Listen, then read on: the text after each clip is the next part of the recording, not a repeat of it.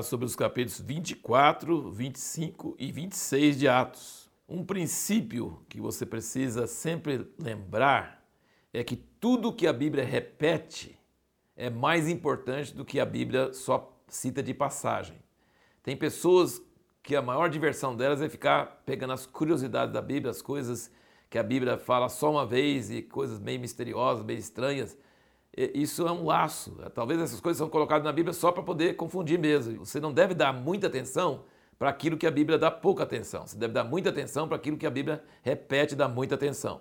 E a conversão de Paulo é citada três vezes no livro de Atos, que é um livro curto. Lucas podia ter é, encurtado, falar, Paulo tem o testemunho dele, podia, já deu o testemunho, não, mas cada vez que ele conta o testemunho, ele conta de uma forma diferente, dá mais detalhes.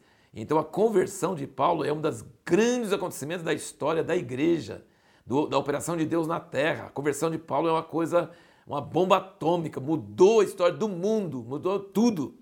Então é repetido três vezes. Então é muito importante o seu testemunho.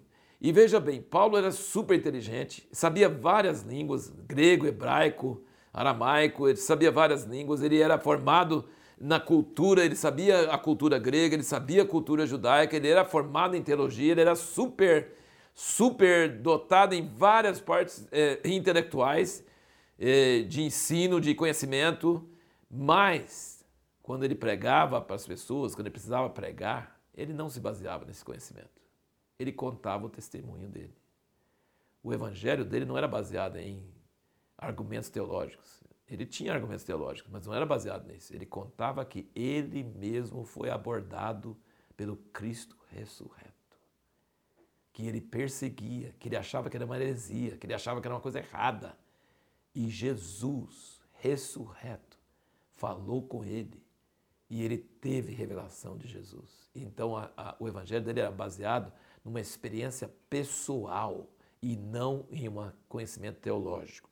E aí, por exemplo, quando ele tem que falar aqui é, diante de Agripa, você vai ver isso no, no capítulo 26, qualquer lugar que Paulo prega, é, ele sempre fala que a ressurreição de Jesus que é o centro. Ele, por exemplo, quando ele foi levado no meio do sinédrio dos fariseus, né, aqui no 23, no início, do 23, ele fala: Eu estou sendo julgado por causa da ressurreição dentre os mortos. Ele sabia que metade cria na ressurreição e metade não. Aí virou aquela brigalhada e tal.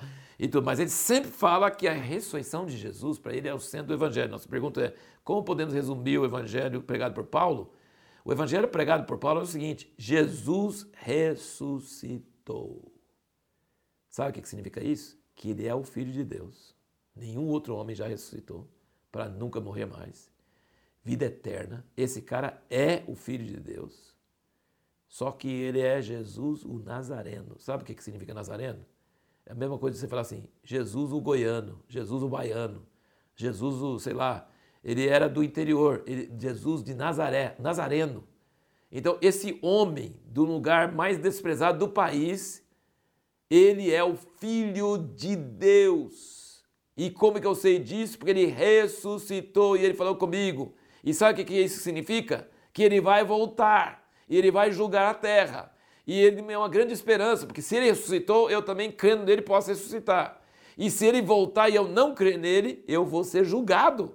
Então, a ressurreição de Jesus prova que Jesus é o Messias, que vem um galardão, uma vida eterna, uma ressurreição para nós, e que vem um julgamento e um inferno para quem não crê.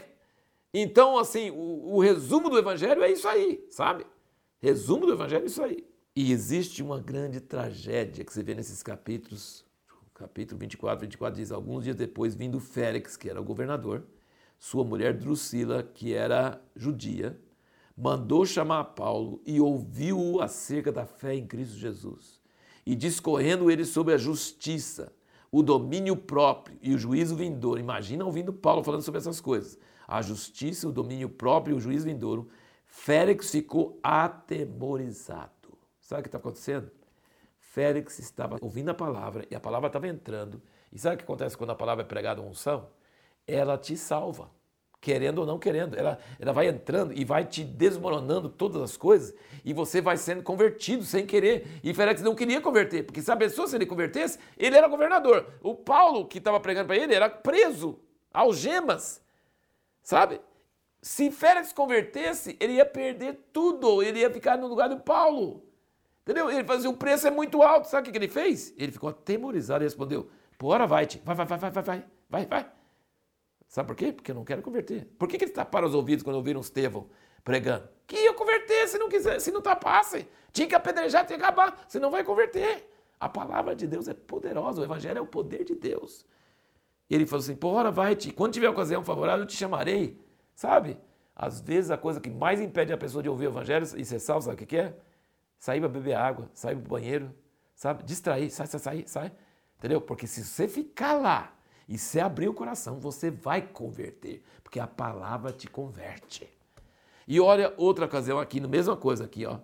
Ele está pregando para a gripa, que era um rei, versículo 23, ele está terminando. Isto é como Cristo devia padecer e como seria ele o primeiro que, pela ressurreição dos mortos, devia anunciar a luz a este povo e também aos gentios. Fazendo ele deste modo a sua defesa, disse Festo em alta voz. Era outro governador que entrou depois de Félix. O Festo também ficou incomodado, igual Félix. Estás louco, Paulo, as muitas letras te fazem delirar. Ele quis parar a pregação. Mas Paulo disse: Não deliro, ó excelentíssimo Festo, antes digo palavras de verdade e de perfeito juízo porque o rei diante de quem falo com verdade sabe dessas coisas, pois não creio que nada disso lhe é oculto, porque isso não se fez em qualquer canto. Crês tu nos profetas, ou rei Agripa? Sei que crês. Versículo 28, aqui é a tragédia, gente. Disse Agripa a Paulo: Por pouco me persuades a fazer-me cristão. Respondeu Paulo: Prover a Deus que por pouco ou por muito, não somente tu, mas também todos quantos hoje me ouvem se tornassem tais qual eu sou, menos essas cadeias. Então, assim, Félix ia converter, falou: vai, vai, vai, vai, vai, depois eu te ouço outra hora. É, outra hora não chega, não. Ele podia até ouvir outra hora, mas ele não ia sentir o evangelho pegando ele, não. E a gripa fala assim: por pouco me convence a se me tornar cristão. Por pouco vai para o inferno. Você já pensou que tragédia?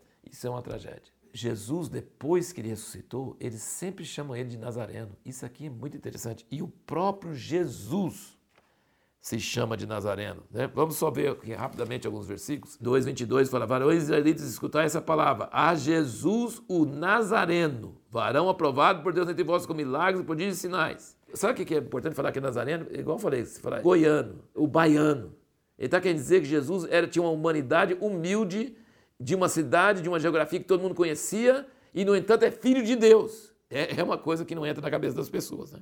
Mas eles faziam questão de enfatizar isso capítulo 3, versículo 6 diz: Disse-lhe Pedro: Não tenho prata nem ouro, mas o que tenho, isso te dou. Em nome de Jesus Cristo, o Nazareno, anda. Outra coisa que você vai notar muito, ele enfatiza o nome de Jesus. Depois que Jesus foi embora, é o nome dele que ficou, e o nome dele é poderoso.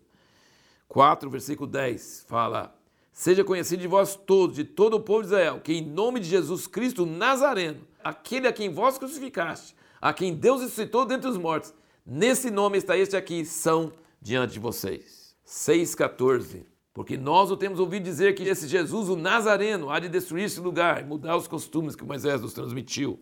10:37 Essa palavra, vós bem sabeis, foi proclamada por toda a Judéia, começando pela Galiléia, depois do batismo que João pregou, concernente a Jesus de Nazaré, como Deus ungiu com o Espírito Santo e com poder. E aqui em 22, 8, perto de onde nós estamos, eu respondi: Quem és tu, Senhor? Disse-me: Eu sou Jesus, o Nazareno, a quem tu persegues. Aqui não é ninguém falando sobre Jesus, aqui é próprio Jesus dizendo para Paulo: Eu sou Jesus, o Nazareno. Ele ouviu uma voz do céu falando: Eu sou Jesus, aqui de Nazaré. Isso é demais, né? É coisa tremenda. Em 24, versículo 5, temos achado que este homem é uma peste, promotor de sedições entre todos os judeus, por todo o mundo, e chefe da seita dos nazarenos. Eles chamaram o cristianismo de seita dos nazarenos. E Paulo, respondendo, ele diz, versículo 14 do 24, ele diz: Mas confesso-te isso, que segundo o caminho, aqueles chamam seita, assim sirva ao Deus de nossos pais, crendo tudo quanto está escrito na lei e nos profetas. A pergunta que nós vamos fazer para o próximo vídeo é: qual a atitude de Paulo ao se encontrar preso por tantos anos?